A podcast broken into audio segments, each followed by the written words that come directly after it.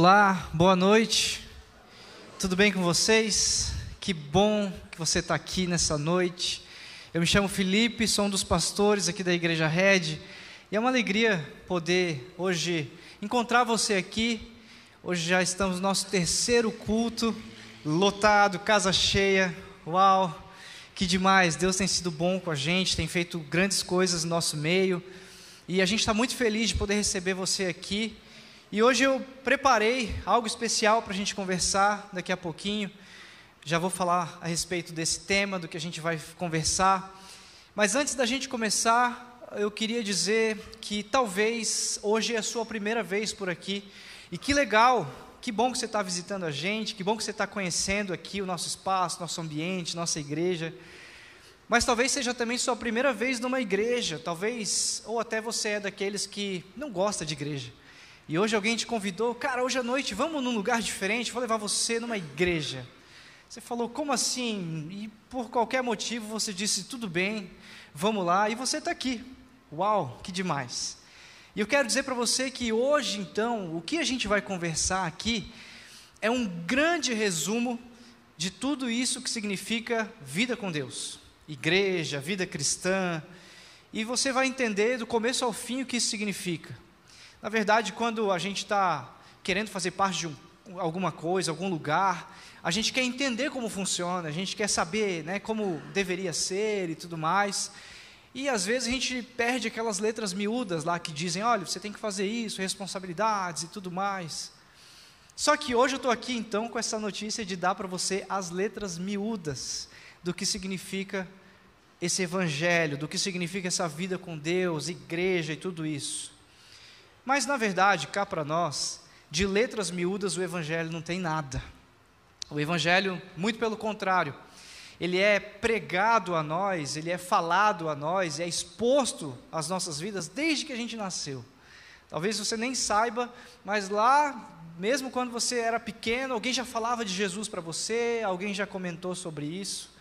Então, Salmo 19 vai dizer, na verdade, que os céus proclamam agora a glória de Deus, o firmamento anuncia a beleza das obras de tuas mãos, ou seja, essa beleza dessa mensagem está sendo pregada desde o começo dos tempos. Por outro lado, talvez hoje seja mais um domingo que você está vindo na igreja, você que já é de casa, você que já tem uma história com Jesus, você que já é crente, digamos assim, Talvez hoje seja só mais um domingo para você dizer assim: ah, legal, vou lá na igreja, vou lá na rede, minha igreja, que legal, vou ver a música bacana lá, vou ver os slides, que legal. Mas eu quero dizer também para você, se você já é aquele crente, raiz, quero dizer para você que o dia de hoje talvez é uma grande lembrança que Jesus preparou para você, para ajustar o seu foco, para que você continue firme nessa missão mas seja relevante, seja um discípulo maduro de verdade, que é para onde todos nós estamos caminhando. Tá bom? Dito isso, eu quero começar com uma história que aconteceu alguns anos atrás, quando eu era pastor de pré-adolescentes aqui na Igreja Red. Isso lá por 2020, pouco antes da pandemia ali, né? E eu estava chegando, estava conhecendo a galera, estava conhecendo os pré-adolescentes, estava conhecendo os pais, né, e toda aquela galera ali, a multidão dos pré-adolescentes que tinha e tal, uma loucura. Imagina, 120, 140 pré-adolescentes por domingo, era algo especial, né? E eu tenho comigo de sempre tentar decorar o nome das pessoas. Talvez, não sei se eu já decorei seu nome, nossa igreja é muito grande, né? Está crescendo bastante. Me perdoe se eu ainda não decorei seu nome. Mas eu tento, eu juro.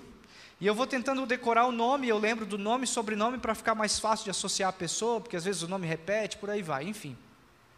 E com os pré-adolescentes eu estava ali tentando decorar o nome deles. E até que chegou um dia, uma situação, durante a semana, eu estava em casa, e a gente tinha um grupo de WhatsApp com os pré-adolescentes. E aí, nesse grupo de WhatsApp, a gente conversava várias coisas, falava sobre Jesus, falava sobre pedidos de oração e coisas legais também, trocava figurinhas, todo mundo gosta né, de ter aquele grupo especial para trocar figurinhas. A questão é que um pré-adolescente começou a mandar algumas figurinhas ruins.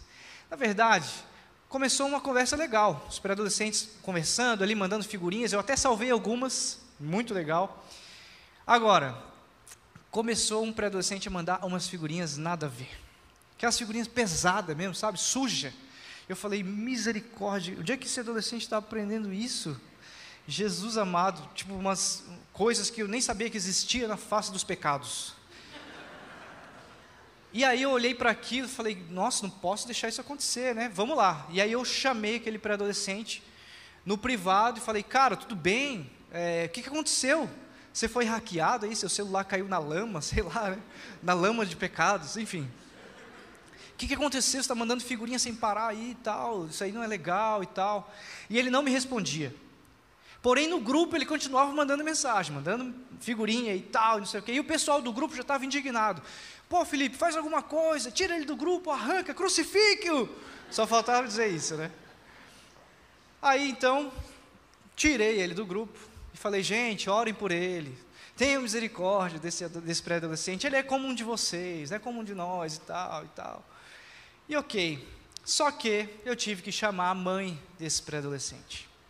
Chamei a mãe dele, falei: Olha, Fulana, aconteceu isso, isso, isso. Mostrei alguns prints para ela, ela ficou oh, chocada, né? Meu filho, meu, meu anjo, meu bibelô. é, pois é, ele cresceu. E ele está mandando essas figurinhas aí e tal. E não sei o que está acontecendo com vocês, de repente, né? E me coloquei à disposição. Falei: Ó, oh, se precisar né, de alguma ajuda é, eu estou disposto, quero poder contribuir, ajudar né, vocês a superar isso e tudo mais. Queria que você conversasse com ele sobre essa atitude e tal, mas eu também estou me dispondo, se quiser, a gente pode marcar uma conversa. E ela prontamente falou: Não, com certeza, eu vou conversar com ele, pode deixar. Mas eu queria que você conversasse com ele também. Domingo a gente vai na igreja e seria legal se você pudesse conversar com ele. Eu falei: Poxa, legal, show. No final do culto, então, você me procura, leva ele até mim que uh, a gente converse, eu converso com ele lá e vai ser fantástico. Perfeito. E aí chegou aquele domingo. Então eu cheguei, me preparei para o culto, fiz lá o culto com os pré-adolescentes, fiz a pregação, a gente teve pequenos grupos e tal, recreação. Depois, no final, eu vi um pré-adolescente, falou assim: Felipe, eu quero falar contigo. Aí eu falei: Ah, olhei para ele, olhei para a foto do WhatsApp, era mais ou menos aquilo ali, falei: Ah, acho que é isso aqui, vamos lá. Porque lembra que eu não lembrava direito os nomes ainda, não estava conhecendo o pessoal. Mas falei, vamos lá, preciso falar com você também, vamos lá. E aí, cara, tudo bem? Como é que foi sua semana e tal? E comecei a conversar com o pré-adolescente. E ele empolgado, nossa, foi muito legal, minha semana foi ótima, eu joguei futebol eu estou bem no time lá, o treinador gosta de mim, e que bacana, e tarará, e tarará, que legal. E aí eu falei para ele assim, cara, agora deixa eu te falar uma coisa. Você acha que aquilo que você fez essa semana foi legal? Você acha que aquilo que você fez, a sua atitude foi bacana? Você acha que Jesus se agradou do que você fez? No momento que eu falei isso, aquele pré-adolescente que estava feliz, animado, baixou a cabeça, se entristeceu e falou: É verdade, pisei na bola. Acho que não foi legal, acho que Jesus não gostou e tal. E aí ele, eu vi que ele né, começou a demonstrar essa atitude, e eu falei, cara, tudo bem, eu estou aqui para né, saber como você está, eu não estou aqui para te julgar pelo que você fez, pelo que aconteceu, eu estou aqui para ajudar você a superar isso, para que não aconteça mais. A gente está num relacionamento crescente com Jesus, conta comigo e tal, não sei o quê. Botei ele para cima de volta, a gente orou juntos ali, e foi muito legal. Ele me agradeceu, top, e aí eu aqui com ele, abracei ele, despedi. E quando eu viro,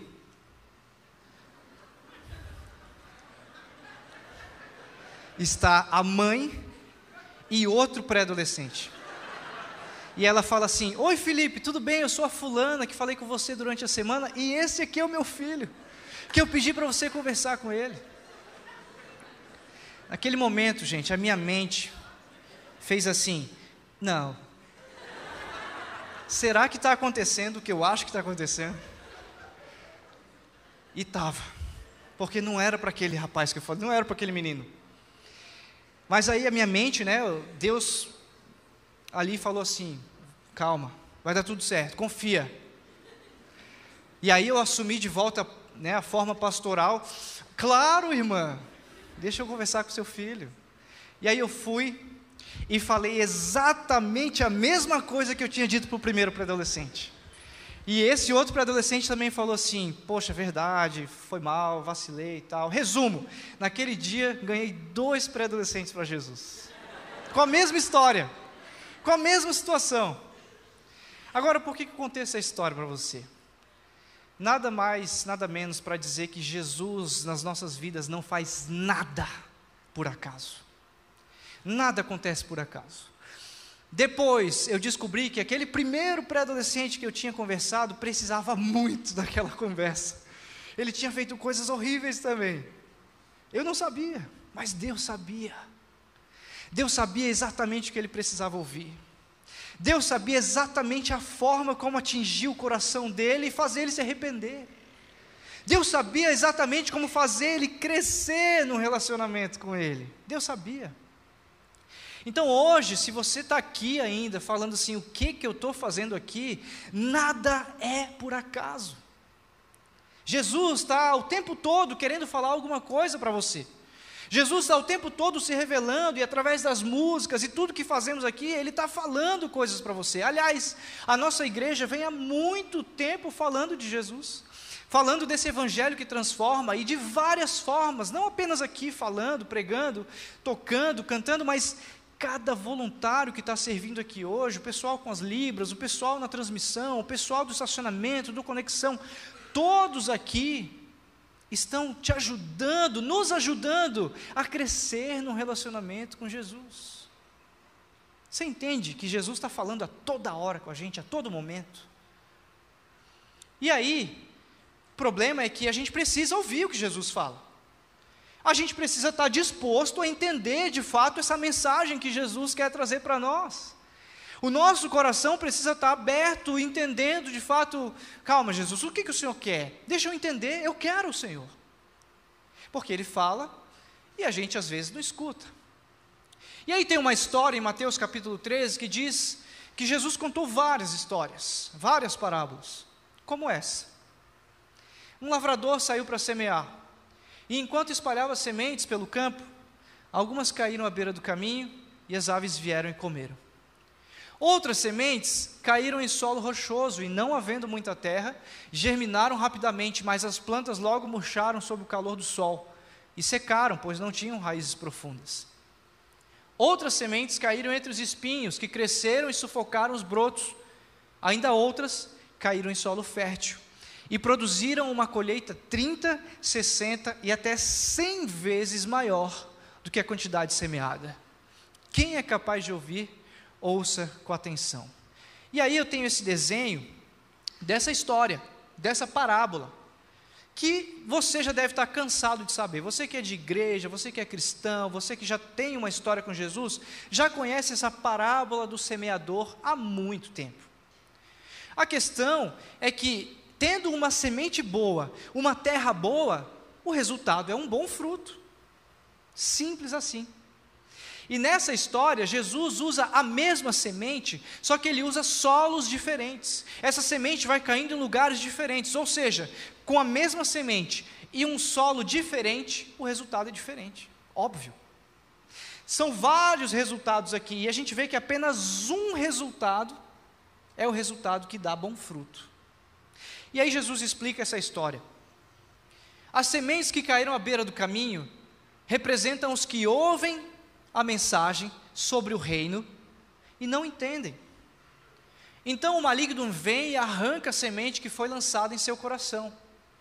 As que caíram no solo rochoso representam aqueles que ouvem a mensagem e, sem demora, a recebem com alegria.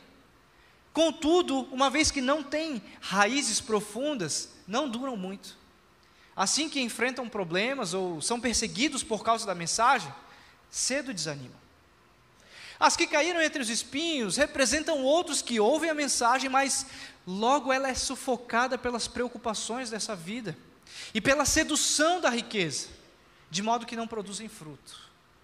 Mas outras caíram em solo fértil, e essas representam os que ouvem, entendem a mensagem e produzem uma colheita 30, 60 e até 100 vezes maior do que a quantidade semeada. Ou seja, nesse desenho, que eu acabei de mostrar para vocês, desde o começo da sua vida, talvez você saiba que essa semente, essa mensagem é a palavra de Deus. Essa semente tem sido plantada, jogada no seu coração desde o começo dos tempos. Agora, como tem o seu coração recebido essa mensagem? Se o seu coração não estiver aberto para receber essa mensagem, não vai produzir o resultado que é o discípulo maduro. Todo o evangelho se resume a isso. Toda a vida com Jesus se resume a isso.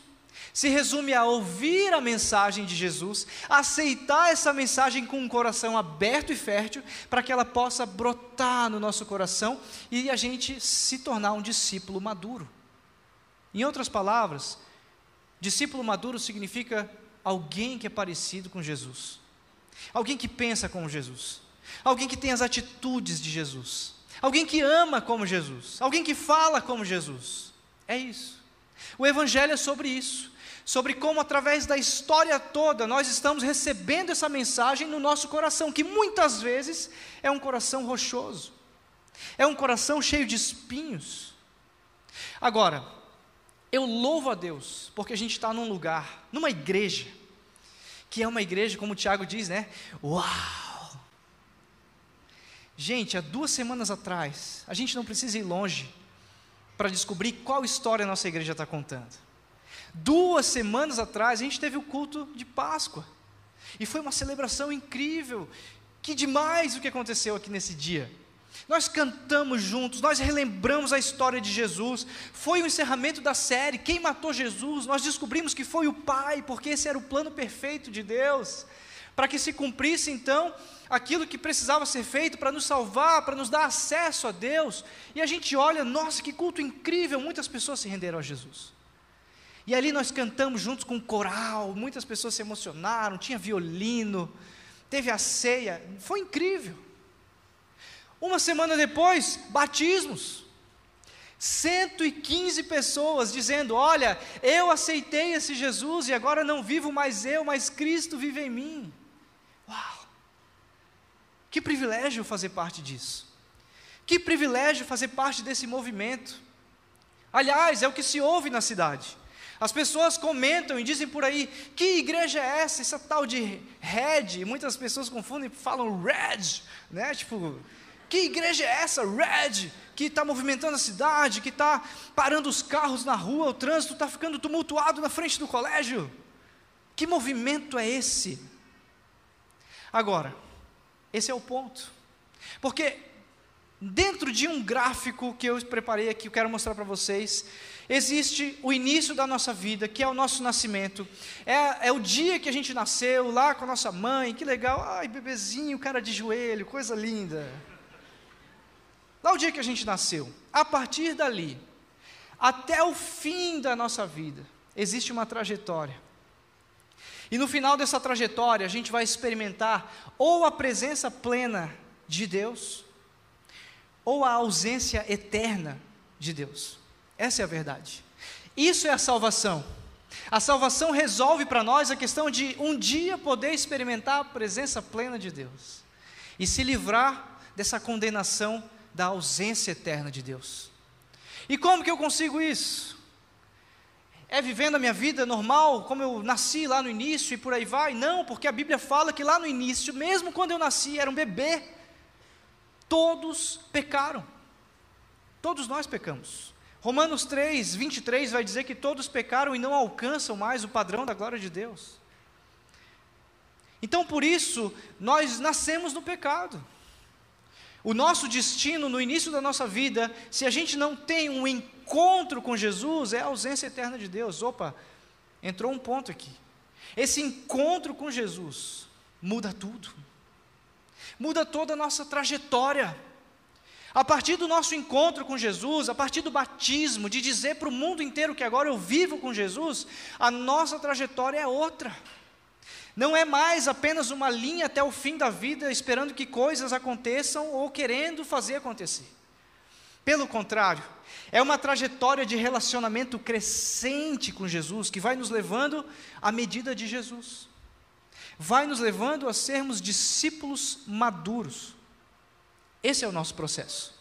E como diz lá aquela história que a gente leu no começo, essa parábola do semeador, uns dão fruto a 30, outros a 60, outros a 100 vezes mais do que foi plantado e semeado. Isso significa que cada um de nós, eu e você, Deus tem um, um relacionamento individual com cada um de nós. E a cada um de nós Ele dá uma porção de fé. E a Bíblia diz que aquele que quiser mais fé é só pedir. Isso é demais, porque nós estamos sendo levados a um relacionamento crescente com Jesus por uma finalidade, para nos tornarmos parecidos com Jesus. O Evangelho se resume a isso.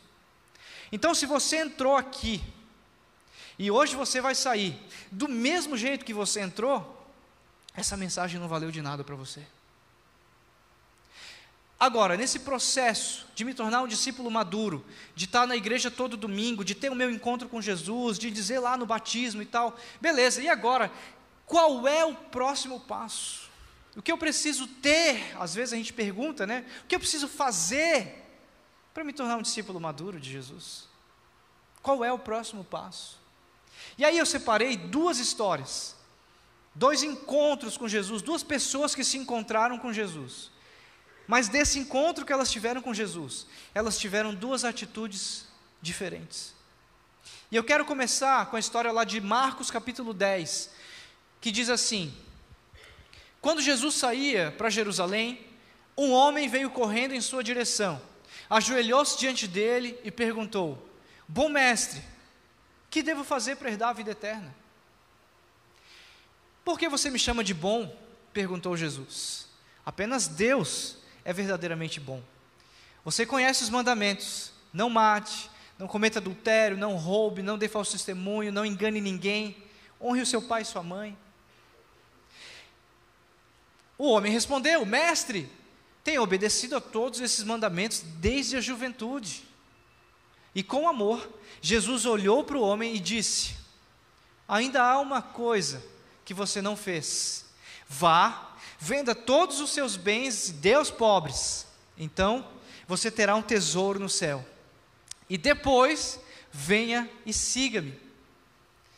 Ao ouvir isso, o homem ficou desapontado e foi embora triste, pois tinha muitos bens. E Jesus olhou ao redor e disse aos seus discípulos: Como é difícil os ricos entrarem no reino de Deus. Os discípulos se admiraram de suas palavras e Jesus disse outra vez: Filhos, entrar no reino de Deus é muito difícil. É mais fácil um camelo passar pelo buraco de uma agulha do que um rico entrar no reino de Deus. Olha só o que Jesus diz aqui. Olha, você imagina isso, essa cena? Um camelo daquele tamanho, grandão, dromedário, sei lá o que, passar no buraco de uma agulha. Então os discípulos perplexos perguntam: quem pode ser salvo então?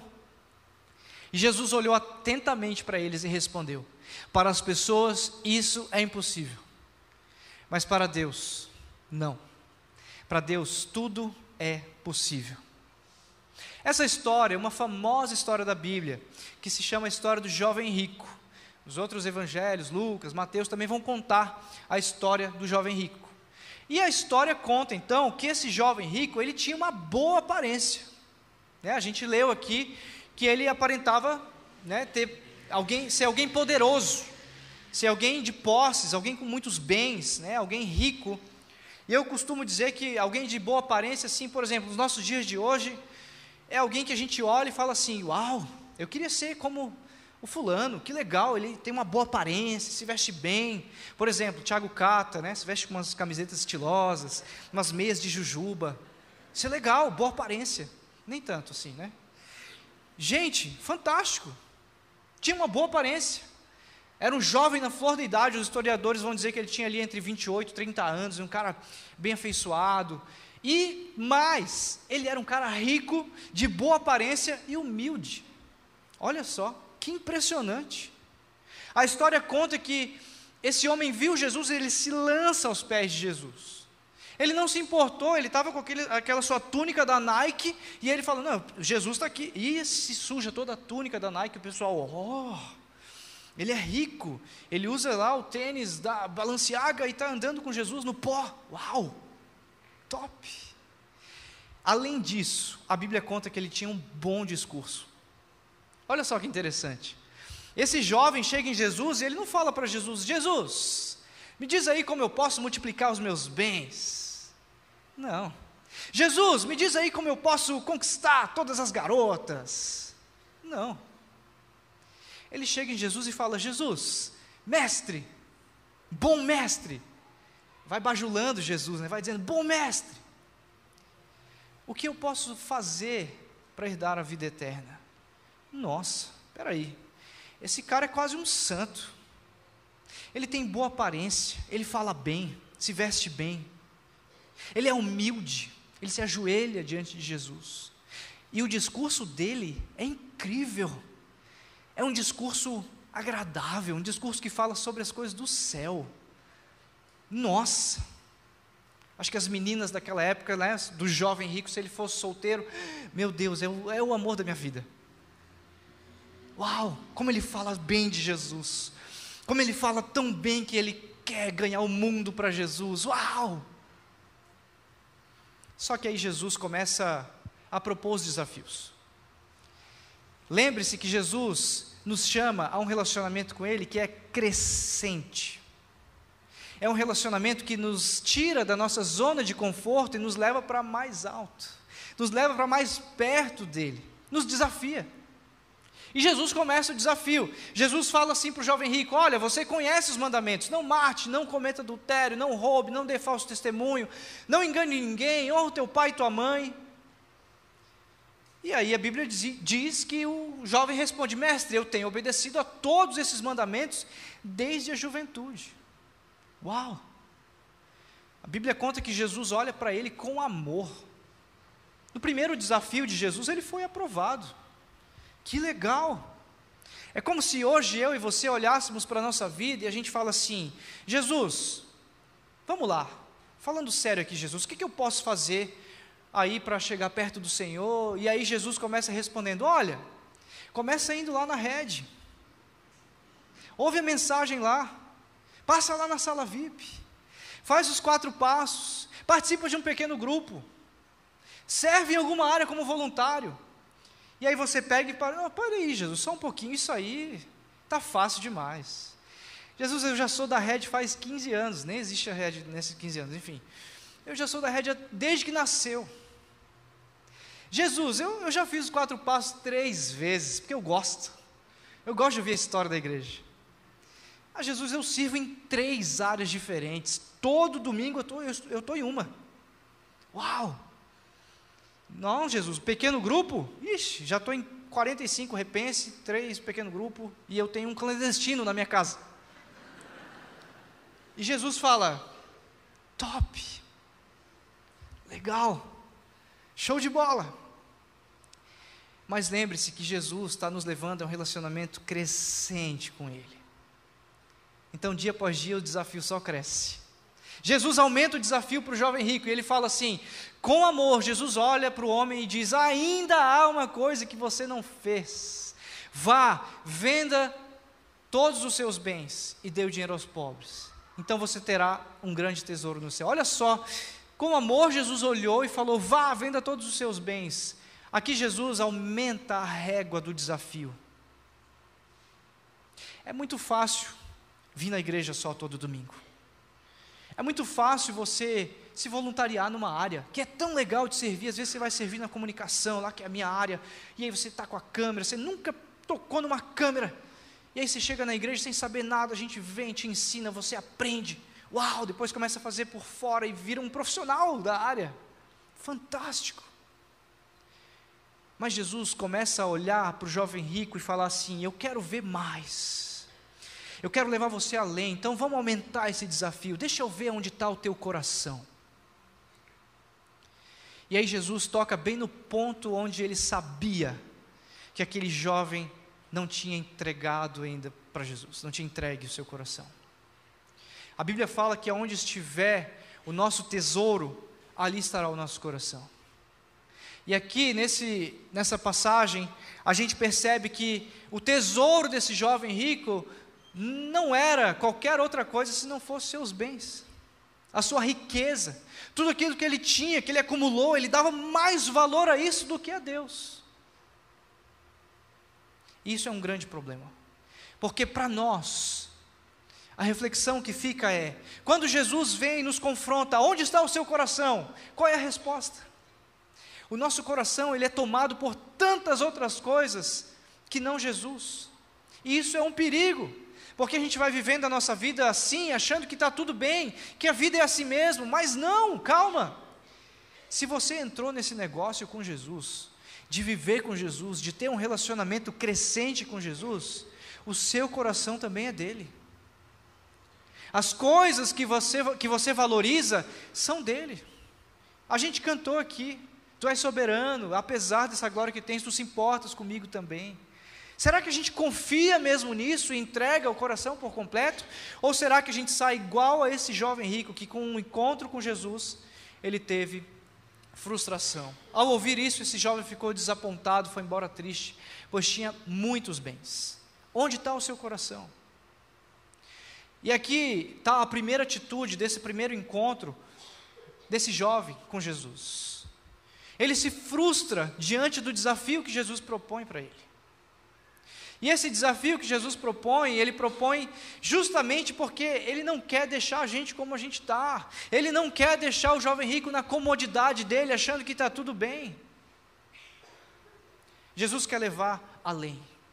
E aí, uma, uma pergunta que eu faço é: Jesus já te deixou frustrado? E aqui eu queria contar uma história minha e abrir o coração para vocês, então, por favor, não me julgue. Essa semana, eu estava indo para o trabalho, e estava indo com a Carol, eu ia deixar ela no trabalho, depois ia para o escritório. E aí eu acordei feliz naquele dia, fiz o meu devocional, li minha Bíblia, tomei meu copo de água, maravilhoso. Entrei no carro, liguei o louvor, botei o som lá bem alto. Essa música que a gente acabou de cantar agora, nada se compara ao seu amor. Botei lá. E aí saí de casa. Oi, sol, bom dia. Bom dia, pássaros. Ai, criação linda de Deus. Maravilhoso. Olha que as árvores, né? Sai aqui, tem os pinheiros. Maravilhoso. Eu, eu moro aqui perto, né? Então, nossa, que lindo. Indatuba, céu azul, céu de brigadeiro. Que delícia. E a Carol do meu lado, tudo feliz, tudo ótimo. Mas aí acontece uma coisa que eu acho que foi justamente por isso que Deus me colocou aqui nessa cidade. Porque o que mais tem nessa cidade aqui é gente que anda de bicicleta e scooter, e o que menos tem aqui é ciclovia. Não é verdade? E eu tenho um grande problema. Porque às vezes, quando tem ciclovia, e eu vejo alguém que devia estar na ciclovia, na rua, ah, meu amigo. Eu não sei se você é assim, mas eu estou abrindo o coração. Isso ai, me dá um negócio. E aconteceu isso nesse dia. Eu saí de casa, tudo lindo, tudo feliz, passando aqui nessa rua que tem ciclovia, aqui na frente. Um rapaz com aquelas scooters elétricas assim, mais magrinha que o cata, fininha assim a bicicleta, andando na rua, atrapalhando o trânsito. E aí o meu semblante que estava de bom dia sol, bom dia estrelas, que nem estão aqui hoje, já mudou na hora e eu falei, eu não acredito, mas que raiva, que raio que esse cara está fazendo na rua, por que, que ele não anda na ciclovia, tendo a ciclovia o lugar para ele andar, como assim, como é que pode? Claro, depois você pode entrar nessa discussão comigo, se quem tem scooter é na ciclovia ou na rua, na calçada, sei lá, mas o fato é que isso me irritou muito, atrapalhando o trânsito e tal, e comecei a praguejar, falando assim, esse, esse cara aí, não sei o quê, e a Carol do meu lado, calmamente, aumentou o volume da música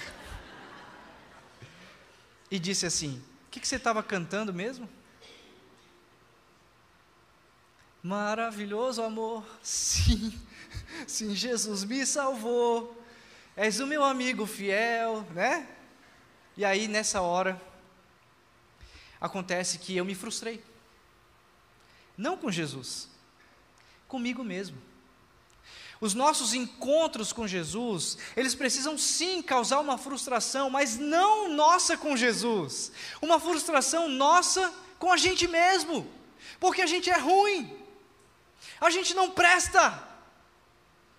Um pregador americano chamado Paul Washer diz que nós, pecadores que somos, tendo a oportunidade certa e o jeito certo, somos capazes de cometer o pior dos pecados. E é verdade. Nós sabemos disso. Às vezes a gente não faz porque, não, vou me queimar. Ah, não vou, não, porque. Mas se tivesse a oportunidade certa, se fosse do jeito certo, a gente faria.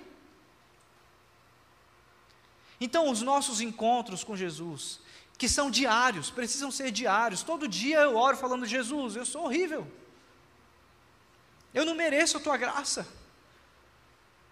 Isso gera uma frustração comigo. Porque por mais que eu tente fazer as coisas para dar certo e ser alguém melhor diante de Deus, eu não consigo. Agora, esse jovem rico, ele se frustrou, porque Jesus colocou diante dele um desafio impossível. É esse desafio que tem para mim e para você todos os dias quando nós olhamos para Jesus. Perplexos, os discípulos perguntaram: Quem pode ser salvo? E Jesus olhou atentamente para eles e respondeu: Para as pessoas isso é impossível, mas para Deus, não, porque para Deus tudo é possível. Esse desafio que Jesus propõe ao jovem rico é um desafio que nos coloca no nosso lugar. Quem pode ser salvo? Só Deus pode salvar alguém. Só Deus pode salvar a vida das pessoas, só Deus pode nos salvar. Isso nos humilha, isso nos coloca no nosso lugar, isso nos coloca em posição debaixo de Deus, de entender: Deus, eu não tenho forças, eu não tenho nada que eu possa fazer para ser salvo, ou para merecer essa salvação, ou para merecer esse teu amor, nada. Agora, diante dessa frustração, Tim Keller tem uma palavra, uma frase que diz: Todos nós devemos reconhecer que temos depositado nossa esperança em alguma forma de mérito pessoal. É esse nosso mérito pessoal, o valor que atribuímos à nossa moral, que nos impede de compreender a cruz. Gente, a gente olha para a nossa vida e a gente fala assim: ah, eu sou muito bonzinho. Eu sou uma pessoa do bem. Eu sempre fui um cara do bem. Ah, eu sempre fui um, um jovem do bem, sempre fui uma pessoa legal, sou uma pessoa boa. Eu também sou filho de Deus. Ilusão. Porque a Bíblia nos fala e nos mostra que nós somos pecadores. E nós não merecemos nada do que Deus fez por nós. Mesmo assim, Ele fez. Por isso que me admira quando eu olho para o encontro do jovem rico e vejo que ele teve frustração com Deus, frustração com Jesus. Porque a frustração, ela precisa ser nossa com a gente mesmo. É eu comigo mesmo dizendo assim: Jesus, eu não acredito que eu caí nisso de novo. Socorro, Deus. Por outro lado, outra história, em Lucas, capítulo 19, conta que Jesus entrou em Jericó e atravessava a cidade. Havia ali um homem rico chamado Zaqueu, chefe dos cobradores de impostos. Tentava ver Jesus, mas era baixo demais e não conseguia olhar por cima da multidão. Por isso, correu adiante, subiu numa figueira brava no caminho por onde Jesus passaria. Quando Jesus chegou ali, olhou para cima e disse: Zaqueu, desce depressa, hoje devo hospedar-me em sua casa. E sem demora, Zaqueu desceu e com alegria recebeu Jesus em sua casa. A multidão, o povo, ao ver isso, começou a se queixar, falando: ele foi se hospedar na casa de um pecador. Enquanto isso, Zaqueu se levantou e disse: Senhor, eu darei metade das minhas riquezas aos pobres. E se explorei alguém na cobrança dos impostos, devolverei quatro vezes mais. E Jesus respondeu: Hoje chegou a salvação a essa casa, pois este homem também é filho de Abraão porque o filho do homem veio buscar e salvar os perdidos. E essa história de Zaqueu, o publicano. E aqui também, acho que você conhece, é outra história super conhecida na Bíblia, a história do publicano Zaqueu. E na verdade eu coloquei o publicano porque existiam vários publicanos naquela região, mas Zaqueu era o publicano. A Bíblia fala que ele era o chefe dos publicanos. E naquela época, uh, os publicanos eles tinham uma má reputação. Ninguém gostava dos publicanos. Ninguém gostava de Zaqueu. Porque os publicanos eles eram aqueles encarregados a cobrar os impostos da população para levar para César, para levar para Roma. Só que não existia um publicano honesto. Os publicanos tinham a má fama porque justamente eles extorquiam do povo. Eles iam cobrar o imposto e cobravam algo a mais de imposto, o suborno, e ninguém gostava de publicano. Isaqueu, né, claro, o publicano era muito rico por conta disso, por conta das extorsões que fazia com o povo. Isaqueu era mais rico ainda, porque Zaqueu era o chefe dos publicanos. Ou seja, Zaqueu arrecadava do povo, a quem ele tinha que cobrar os impostos, mas Zaqueu também ficava com mais uma parte do que os outros cobradores de impostos recolhiam do povo. Zaqueu era rico demais. Olha essa história, mais um homem rico que tem um encontro com Jesus na Bíblia. Olha só que interessante. Zaqueu, a Bíblia conta que Zaqueu era baixinho, né? Zaqueu era pequeno. É, e rico. Então você imagina Zaqueu. Você imagina um baixinho rico, um baixinho metido. Você imagina um pincher com uma coleira de ouro? Era Zaqueu. Sabe, o pincher, cara, o pincher é um cachorro fantástico. Minha sogra tem um pincher. Parênteses aqui, esse pincher da minha sogra, ele é fofinho, um amor. Eu nem lembro qual é o nome dele, porque ele é cego. Oh. E aí, eu, na brincadeira, por conta dele ser cego, eu fico chamando ele tanto de Bartimeu, que eu esqueci o nome do cachorro. Bartimeu é um cego da Bíblia. Só para você entender. Agora, voltando, pensa em Zaqueu, exibido, rico, baixinho. E o povo falava dele, não sei o que, ele, não estou nem aí mesmo, e tal, e com a coleira dele de ouro lá. Má reputação. Ninguém gostava de Zaqueu. Porém, nada impediu Zaqueu de ver Jesus. Ele deu um jeito. Ele passou no meio da multidão, ele não conseguia enxergar, então ele passa no meio da multidão e ele sobe numa árvore. Aliás, nesse dia, nada impediu Zaqueu de ver Jesus, nem mesmo a sua má reputação. E imagine aqui, naquela época, os publicanos eram muito mal vistos. Tem historiadores que contam até que quando um publicano estava ali no meio da multidão, que ninguém sabia quem era quem, as pessoas reconheciam quem era um publicano e davam socos, pontapé, cuspiam. Nessa história, alguns historiadores concordam que talvez Aqueu encontrou Jesus cheio de hematomas, cheio de machucado, porque ele teve que atravessar no meio da multidão para passar na frente, subir numa árvore e ver Jesus. Nem os hematomas impediram Zaqueu de ver Jesus. E a Bíblia conta que Zaqueu recebeu a salvação, mas não só isso. Ele teve uma nova atitude. Zaqueu foi transformado pelo seu encontro com Jesus. Uau! E aí eu aprendo muitas coisas com Zaqueu.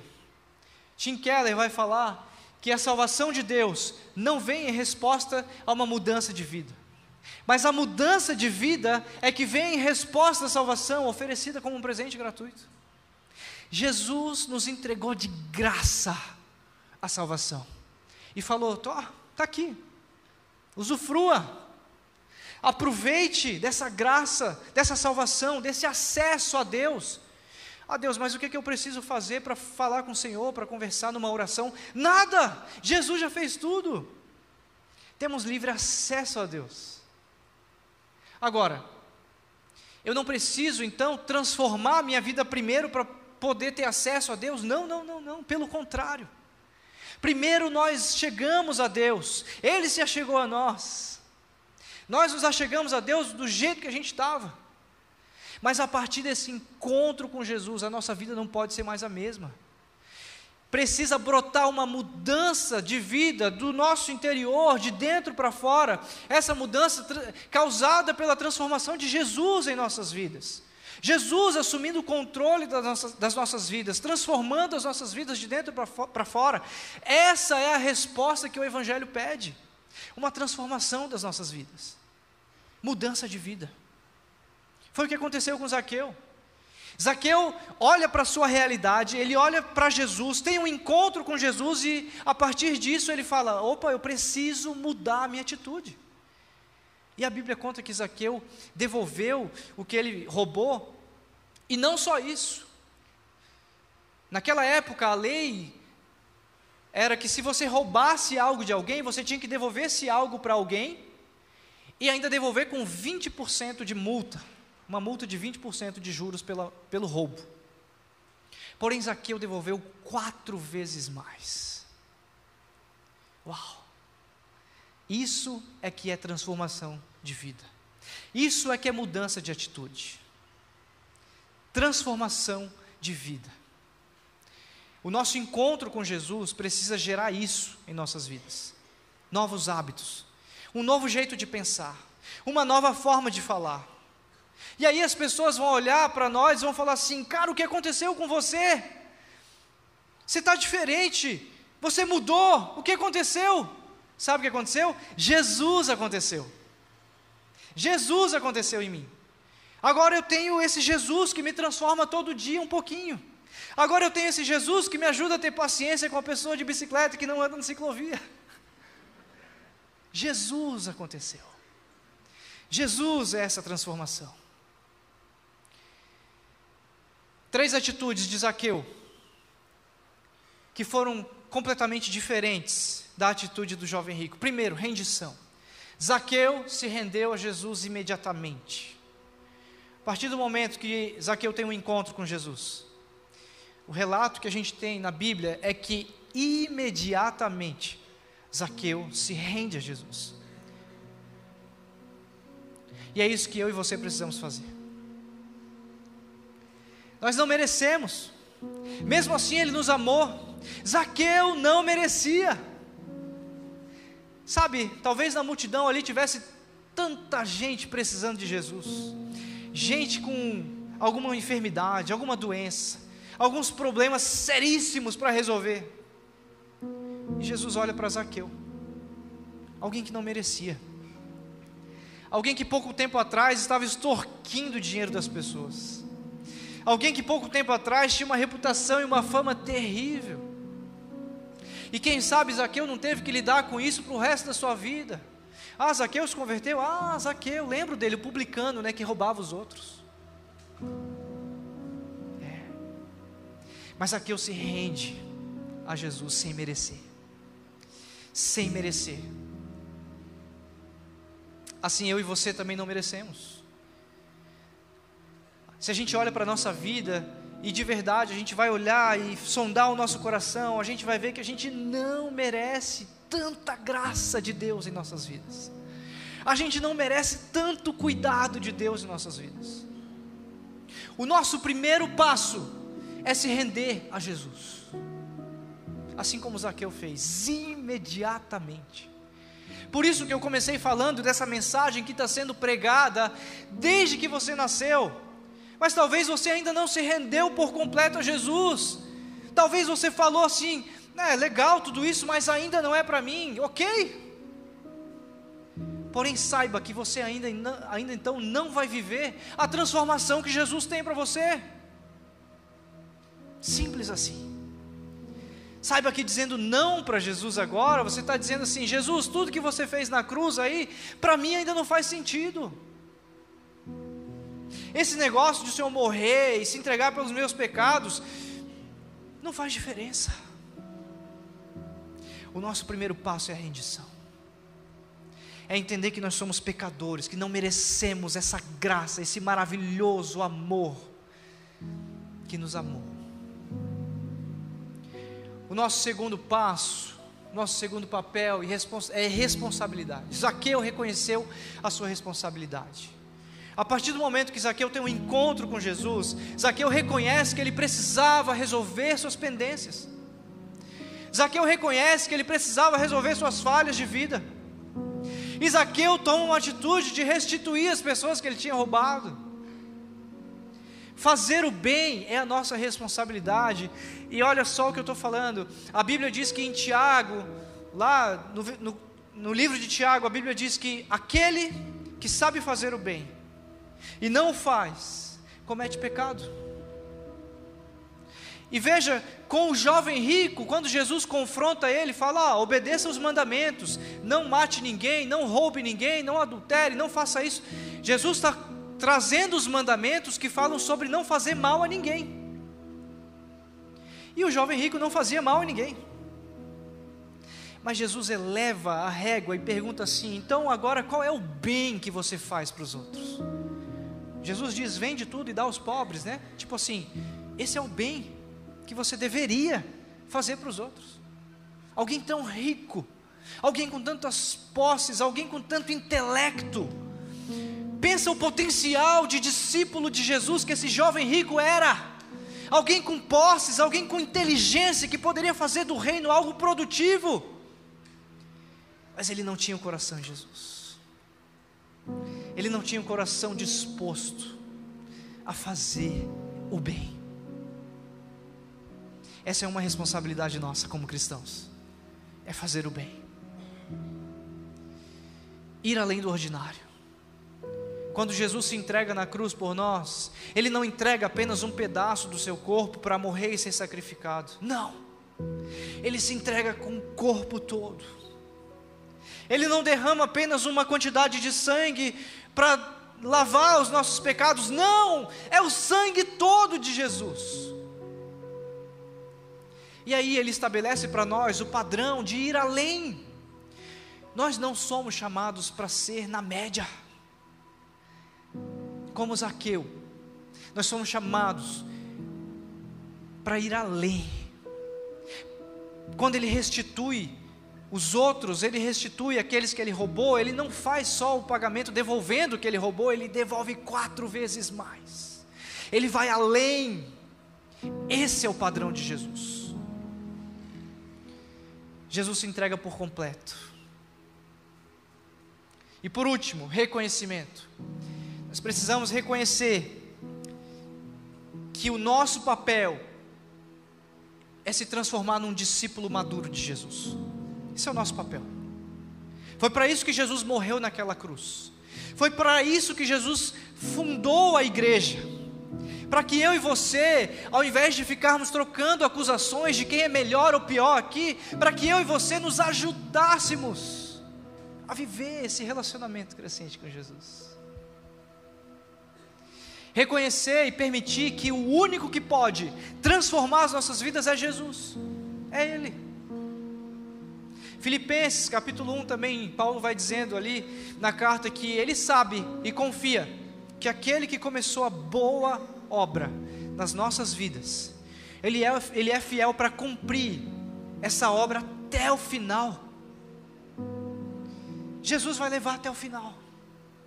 E assim é a nossa vida, dia após dia, passo a passo, essa transformação vem de Deus em nós, mas a partir de um coração rendido e arrependido ao Senhor. E é por isso que a gente não faz isso sozinho. Sozinho a gente não consegue nada. Sozinho a gente não vai a lugar nenhum. É por isso que Deus levantou tanta gente legal nessa cidade.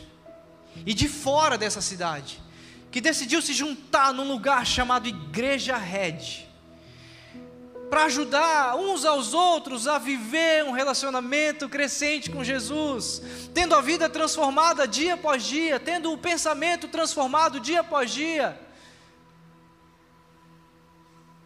Foi para isso. E aí você lembra daquele gráfico do começo? Lá do início da vida até o fim da vida? Pois é, eu cortei o início da vida.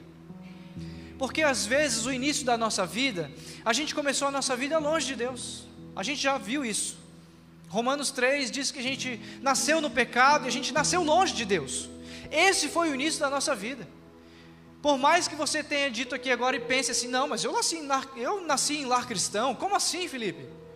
É, você nasceu num lar cristão em pecado.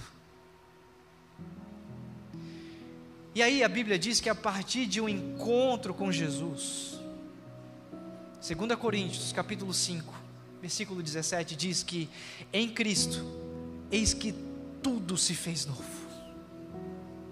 As coisas velhas ficaram para trás. tudo se fez novo em Cristo Jesus.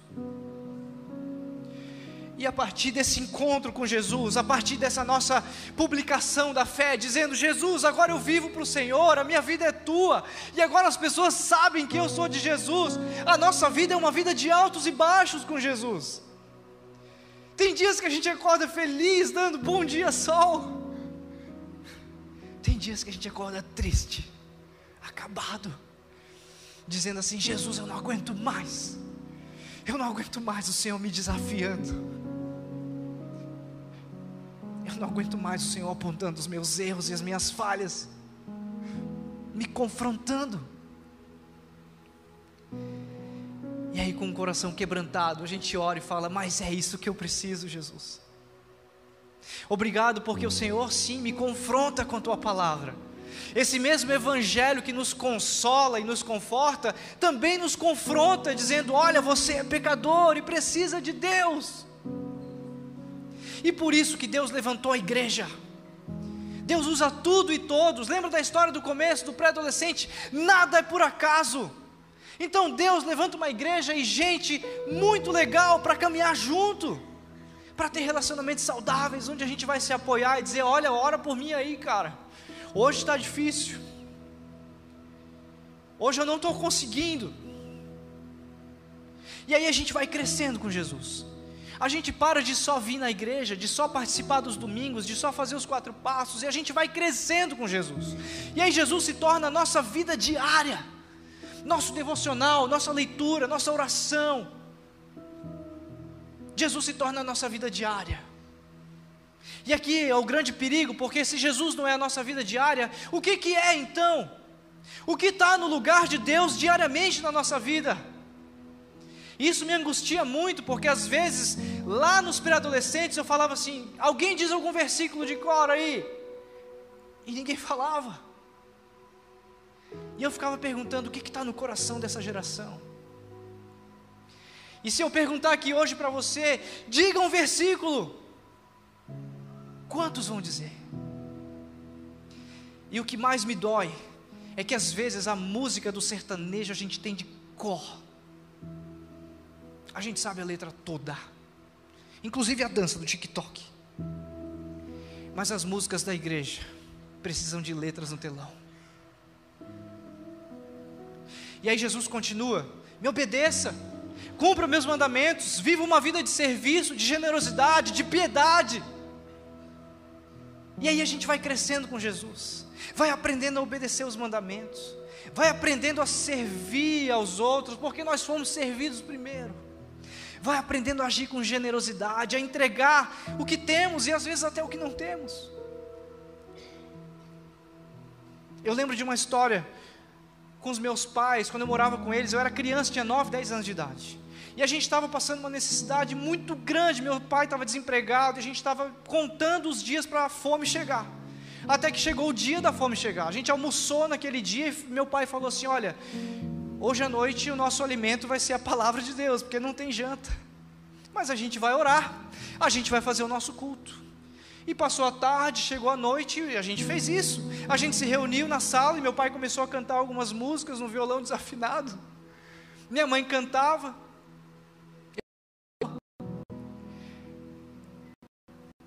Até que a nossa campainha tocou. E um irmão da igreja chegou e falou: Oi, Romualdo, nome do meu pai. Cara, que bom que você está em casa, porque eu estava no mercado fazendo as compras do mês. E Deus falou para mim comprar tudo que eu ia comprar em dobro, porque era para eu vir e trazer aqui para você. Tudo que eu ia ter na minha geladeira, então eu precisava replicar porque era para ti, para tua família. E esse é um Deus de generosidade. É um Deus que cuida da gente nos mínimos detalhes. Por que, que eu e você não podemos ser generosos também? Não podemos aprender a agir da mesma forma. E tudo isso para que um dia a gente se torne discípulos maduros de Jesus, que não vão fazer outra coisa da vida a não ser ter relacionamentos que falem sobre Jesus. Meu pai é esse cara. Qualquer lugar que ele vai, ele conversa com alguém, ele intromete na conversa e fala de Jesus. Uau! Eu quero ser esse cara. Eu quero ser esse discípulo de Jesus. Porque Deus nos ama tal como nós somos, mas Ele se recusa a nos deixar do mesmo jeito. Deus quer nos transformar e Ele quer que a gente seja simplesmente como Jesus. O incrível disso tudo é que essa transformação é Ele mesmo quem faz em nossas vidas. O que nós precisamos fazer é abrir o coração, abrir espaço na nossa vida para Deus fazer e terminar. Intenção de deixar Cristo governar toda a sua vida, esqueça. O cristianismo não é para você. Porque com Jesus é tudo ou nada. A vida com Deus é tudo ou nada. Ou eu entrego o controle todo para Deus, ou eu entrego nada. Deus, eu te entrego tudo, todo o controle. A minha vida toda, todos os meus relacionamentos, a minha profissão, a minha sexualidade, o meu casamento, tudo. Porque se não for tudo, é nada. Para refletir e praticar. Quais obstáculos têm te impedido de ter um encontro real com Jesus? O que tem impedido você de chegar a Jesus? O que tem se colocado no seu coração no lugar de Jesus? O que tem distraído o teu foco de Jesus? Quando você é confrontado por Jesus, você sai frustrado ou transformado? Qual tem sido a sua atitude diante do seu encontro com Jesus? Talvez hoje aqui nessa noite, talvez semana passada, talvez antes, ou talvez todos os dias, quando você fala com Jesus. Por último, onde você está na sua jornada de relacionamento crescente com Jesus? Você já se tornou um discípulo maduro? Afinal de contas, é para isso que eu e você fomos chamados para sermos discípulos maduros, pessoas que são parecidas com Jesus, pessoas que pensam como Jesus, que agem como Jesus, que falam como Jesus. E essa obra é dele. Ele é o maior interessado. Eu e você só não podemos atrapalhar. A gente precisa participar do que Jesus está fazendo. Quero orar com você. Senhor, obrigado por essa noite. Obrigado pela tua palavra, que é viva que traz ao nosso coração tanto o consolo, o conforto, mas também o confronto. Obrigado porque o Senhor não nos deixa como estamos. Obrigado porque o Senhor nos transforma dia após dia. Obrigado porque o Senhor já conquistou na cruz tudo o que precisávamos para viver uma vida plena, uma vida abundante no Senhor. Obrigado por isso. Mas Deus, a minha oração é que o nosso coração se encontre com Jesus todos os dias e que a gente não saia frustrado, mas saia transformado por Ti, transformado pelo Teu amor, transformados pela Tua palavra, transformados por esse relacionamento crescente que o Senhor tem conosco. Ah, Deus, tira do nosso coração tudo que tira o foco do Senhor, tira do nosso coração tudo que tira o Teu lugar lá porque nós queremos entregar nossas vidas por inteiro para o Senhor. Assim como o Senhor se entregou por nós, nós não merecíamos, mas o Senhor se entregou por nós. Ah, Deus, obrigado por esse amor. E diante desse amor, que a nossa resposta seja a nossa entrega completa, a nossa entrega total, porque contigo é tudo ou nada. Ah, Deus, nós oramos assim em nome de Jesus. Amém?